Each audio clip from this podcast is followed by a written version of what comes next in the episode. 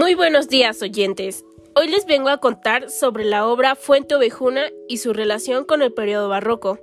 Para comenzar, les daré un pequeño resumen sobre la emocionante obra Fuente Ovejuna por Lope de Vega.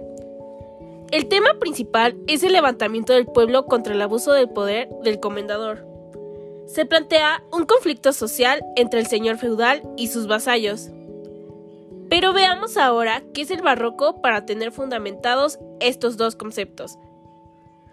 El periodo barroco es clásico como un movimiento artístico desarrollado entre los siglos XVII y XVIII, así como el estilo que utiliza es exagerado y claro, fácil de interpretar, los detalles para producir drama, tensión y euforia.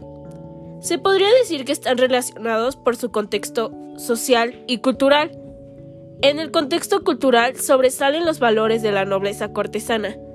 Tanto el rey como la aristocracia muestran los símbolos de su poder. Esto se ve reflejado en la manera anarquista del pueblo. Una pieza clave para el buen desarrollo y organización de una sociedad es un conjunto de personas o una sola. A este mando, de esta manera todos los ciudadanos y pueblo tienen una idea de cuál camino seguir, pues el instinto del hombre es seguir a la mayoría. Sin embargo, el uso indebido de este puede causar el caos completo, tomando como ejemplo la situación que atraviesa en Fuente Ovejuna, por culpa del comendador, un hombre deshonesto.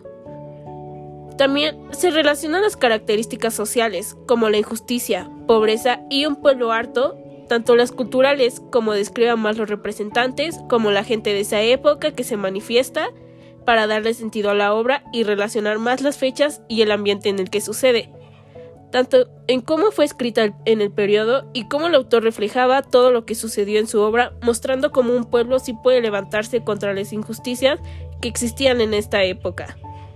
Espero hayan aprendido y les gustará este podcast. Hasta la próxima.